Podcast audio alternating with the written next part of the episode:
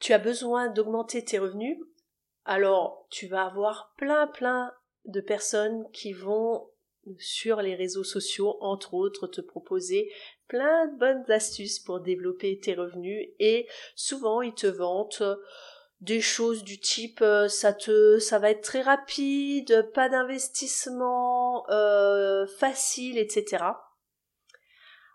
Alors faut bien se l'avouer, c'est pas toujours si facile que ça. Mais aujourd'hui, je vais te parler d'une manière d'augmenter tes revenus à laquelle tu n'avais certainement pas encore pensé. C'est parti Tu es mère et entrepreneur Tu te sens parfois dépassé et tu as envie de tout abandonner, ton entreprise et tes enfants Ça arrive même au meilleur. Moi je vois ça comme un manège à sensations avec des bas et des hauts. Bienvenue dans le podcast Mompreneur ambitieuse pour que tu ne te sentes plus seule et découragée. Je m'appelle Laetitia Mazax. Je suis chiropracteur, mentor, formatrice et conférencière et mère de deux enfants de 3 et 5 ans. J'aide les mompreneurs à booster leur business sans sacrifier leur vie de famille. Alors souvent, quand on est entrepreneur, on se pose un million de questions euh, sur comment développer son business. Euh, on se met parfois, faut se l'avouer, un peu la rate au courbouillon. Euh, on est devant son téléphone, on attend que ses clients ils appellent et et ils n'appellent pas ou pas autant que ce qu'on voudrait. Et on se demande qu'est-ce qu'on peut faire pour développer son business. Et en fait, ce dont je veux te parler aujourd'hui, c'est pas forcément euh, toutes ces astuces que tu trouves sur les réseaux sociaux euh, euh, pour développer ton business. Ça passe pas par le fait de d'avoir le, le, meilleur site internet. Ça passe pas par le fait de distribuer tes cartes partout. C'est simplement de penser à quelque chose à laquelle je pense que tu n'as pas pensé. Peut-être si, tu me diras dans les commentaires. Mais moi, en fait, j'y avais juste pas pensé non plus. Et en fait, cette astuce, c'est ce qu'on appelle la diversification des sources de revenus. Donc la première manière de diversifier ces sources de revenus, c'est de la diversifier au sein de notre propre activité. Exemple, tu as une épicerie et tu vends, euh, je sais pas, des fruits et des légumes. Bah, une manière de te diversifier, ça va être peut-être de vendre des jus de fruits également ça va être de dire bah si les gens achètent du jus de fruits, euh, peut-être qu'ils vont le boire pendant l'apéritif, bah, peut-être que je peux vendre des produits pour l'apéritif. Et c'est comme ça que tu vas pouvoir te diversifier en fait dans ton propre domaine.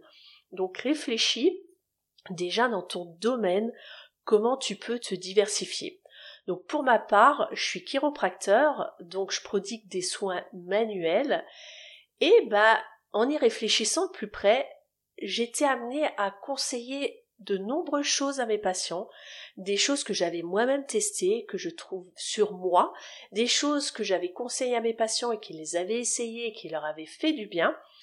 Et j'ai pris conscience qu'en fait, la marge de vente, bah, était destinée à quelqu'un d'autre. Et c'est là où j'ai pris conscience que, en essayant de rapatrier cette marge bah, à moi, puisque je conseillais ces produits avec cœur, bah, ça allait me permettre d'avoir une augmentation de mon chiffre d'affaires. Alors pour le faire, il a fallu aussi que je débloque une croyance limitante. Pourquoi? Parce que dans ma tête, j'avais l'impression que si je touchais un pourcentage d'une vente, bah c'est comme si j'étais euh, acheté par le vendeur et que du coup je devenais un peu moins comment dire moins éthique et que j'allais à, tout prix vouloir vendre un produit parce que je touchais une commission.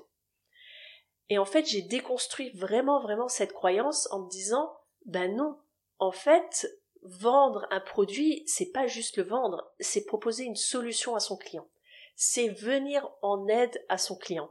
Et lorsque j'ai changé ce, cette croyance dans ma tête, bah, c'est là où ça a fait vraiment badaboum, un gros déclic. Et c'est là où je me suis dit, bah tiens, qu'est-ce que tu conseilles régulièrement à tes patients et vraiment avec cœur, avec conviction, t'es es vraiment convaincu que le conseil que tu leur donnes va leur apporter énormément, que ce soit le conseil, que ce soit une lecture, que ce soit un produit physique, etc. Et du coup, je me suis mis à noter à chaque fois que je donnais un conseil à un patient euh, de faire une lecture, euh, d'acheter tel ou tel objet, euh, telle ou telle crème, etc. Et ben je me suis fait la liste. Et du coup, bah je suis soit allé voir les, les vendeurs, les revendeurs de ces produits pour bah, définir un partenariat. Ça peut être sous la forme d'un partenariat type d'affiliation. Ça peut être voilà des, entreprises qui vont reverser un pourcentage en fonction du, du, chiffre d'affaires amené euh, lorsqu'on a un client qui a, pour ma part, un patient qui achète chez eux. Et ça a été aussi de commander et de d'avoir en stock les produits que je conseille à mes patients d'aller trouver dans d'autres magasins. Alors bien sûr, tu vas me dire, ça nécessite aussi d'avoir la place pour stocker. Alors ça aussi, c'est vraiment capital de le prendre en considération parce que je vais te partager une petite anecdote. Un jour, j'ai commandé des bouillottes froides qui sont constituées de noyaux de cerise euh, que je pourquoi je dis bouillottes froides? C'est pas des bouillottes froides, c'est des bouillottes sèches en fait qui sont constitués de noyaux de cerise et il y a notamment une version qui se met autour du cou et qu'on peut mettre au micro-ondes pour chauffer. Elle peut servir de bouillotte froide si on la met au congélateur ou de bouillotte chaude.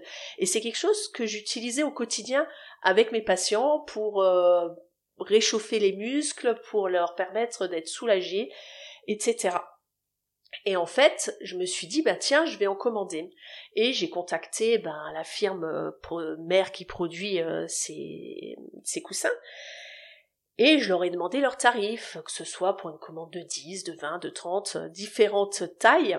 Et bah forcément, quand on commande une plus grosse quantité, ben on a de meilleurs tarifs, donc c'est plus intéressant, on se fait une marge plus importante à la revente. Et donc du coup, j'ai commandé, il me semble, je crois 200 ou 300 coussins noyés de cerise. Je te dis pas la surprise que j'ai eue lorsque le livreur est venu me livrer. J'avais juste pas pris conscience du volume que ça représentait.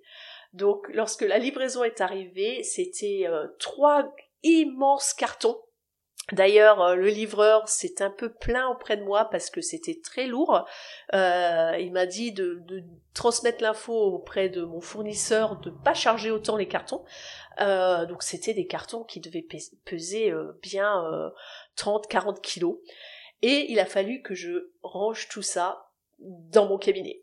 Donc c'est bien beau de se diversifier, c'est bien beau de vouloir de faire du stock, mais ce qui est d'important aussi dans cette expérience-là, c'est définir combien on va pouvoir en vendre et euh, sur combien on investit, on immobilise surtout de l'argent euh, qui, ben, cet argent, j'ai dû le sortir. Certes, ben, j'ai un meilleur tarif, mais en même temps, ben, la dernière commande, elle me date d'il y a euh, deux ans et demi ou trois ans, je crois, et je l'ai pas encore écoulé.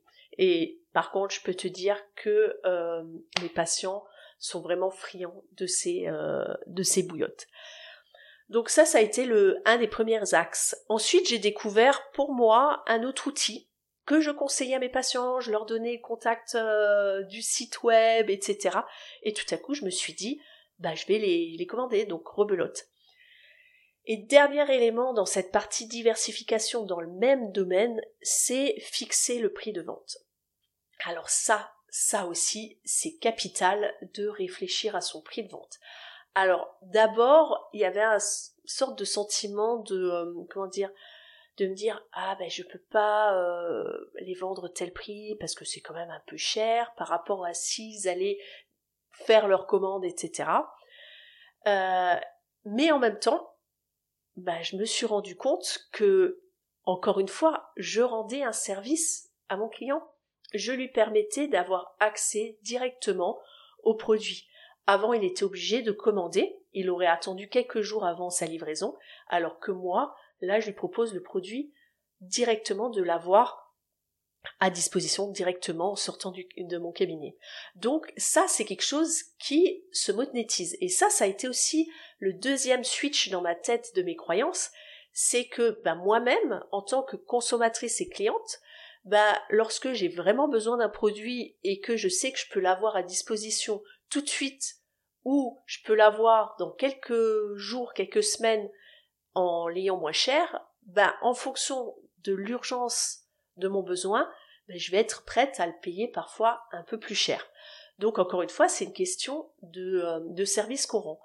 Et dernier élément par rapport à ce prix un peu plus élevé, c'est euh, bah, il faut calculer aussi, budgétiser bah, le fait qu'on a qu'on immobilise de l'argent et qu'on a du stock qui, qui que ça se paye aussi.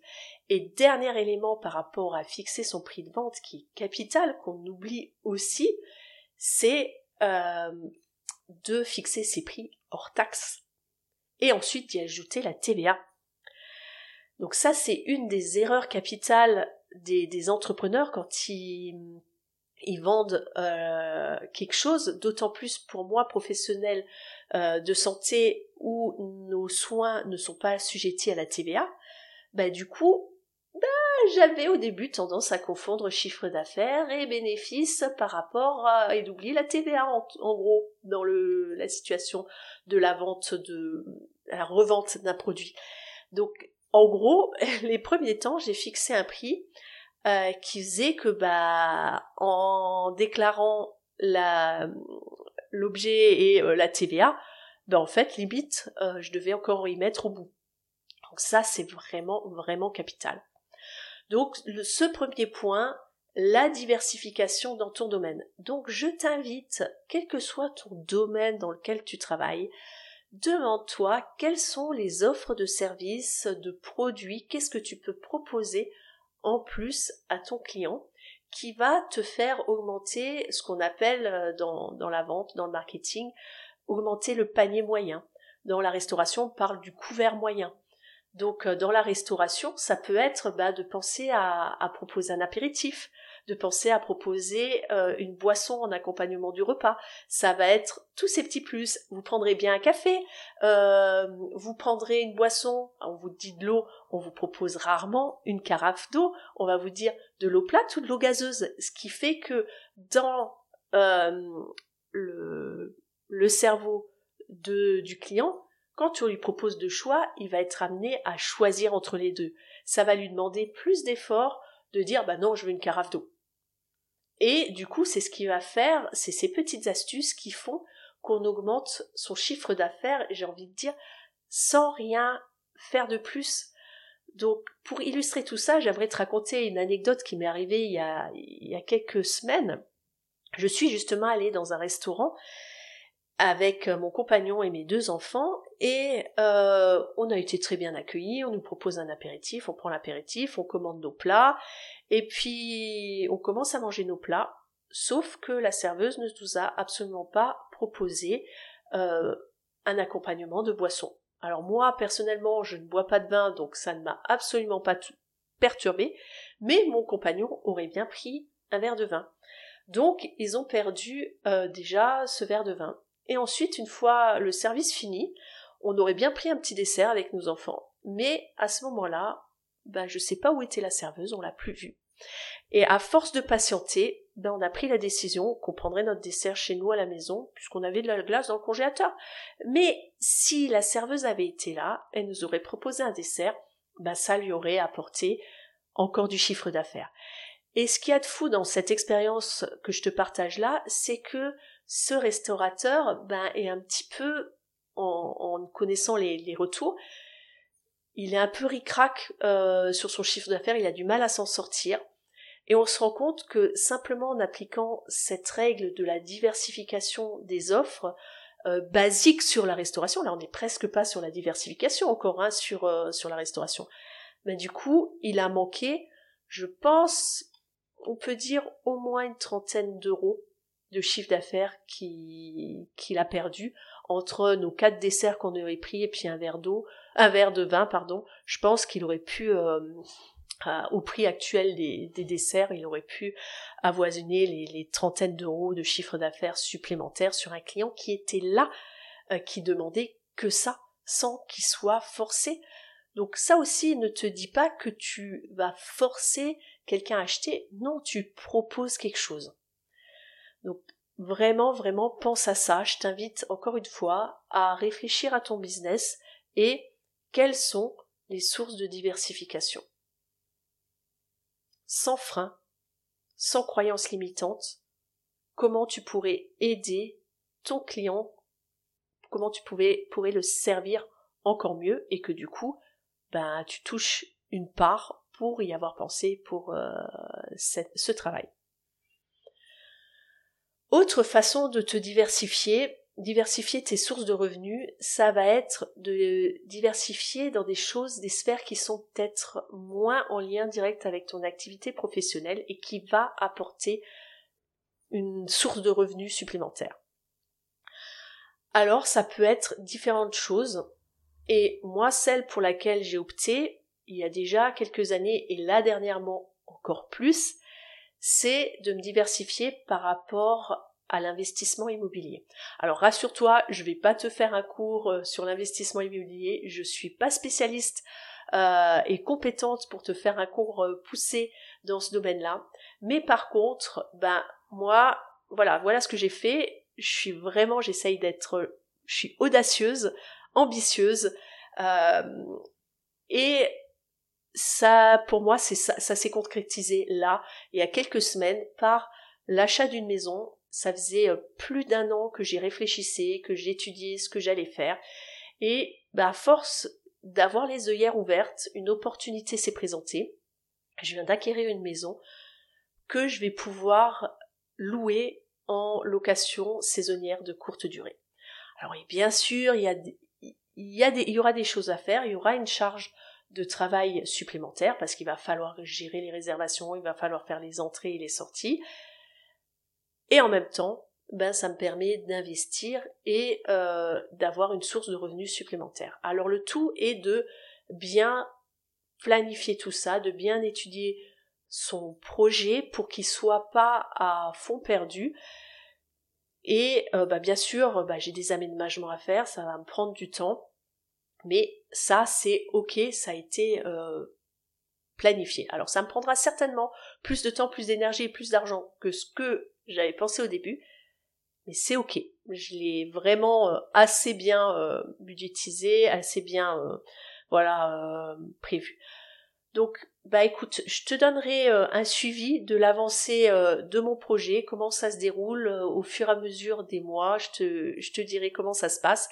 Là actuellement par rapport à ce, ce projet de diversification sur le point de vue euh, de mes sources de revenus sur le point de vue immobilier, ben on en est au stade où j'ai les clés de la maison depuis euh, un mois et euh, ben je suis en train de faire les, menus travaux qu'il y a à faire dedans, les, aménagements pour que ce logement soit accueillant et j'espère que ce sera prêt prochainement.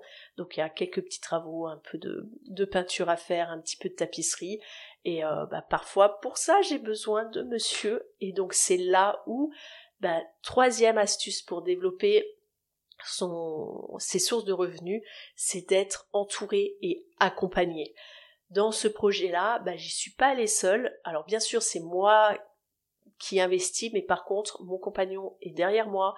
C'est lui d'ailleurs qui m'a incité à, euh, cet investissement je sais qu'il sera là pour m'aider euh, à faire les travaux. Pour le moment, peut-être pas très disponible, mais je sais que d'ici deux trois semaines, il le sera plus.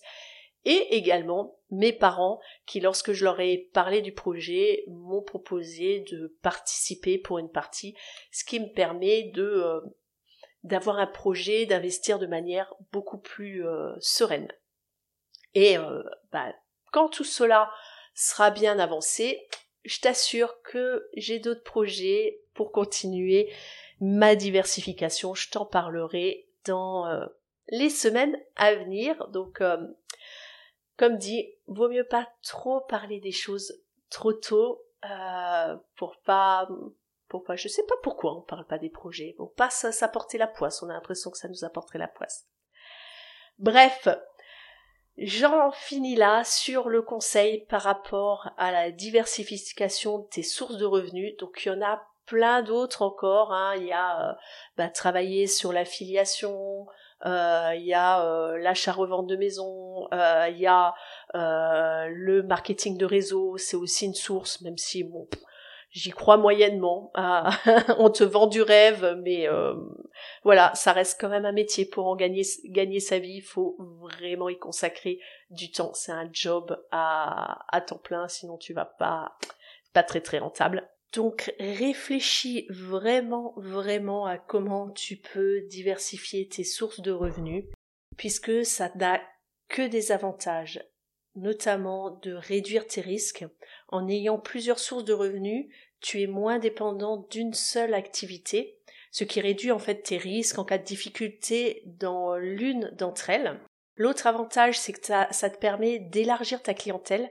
En effet, la diversification va te permettre en fait d'atteindre un public plus large en proposant une gamme de produits ou de services complémentaires en fait, et tu vas aller les chercher parfois grâce à cette nouvelle gamme et ben ça va être ça peut être les vases communicants euh, entre eux.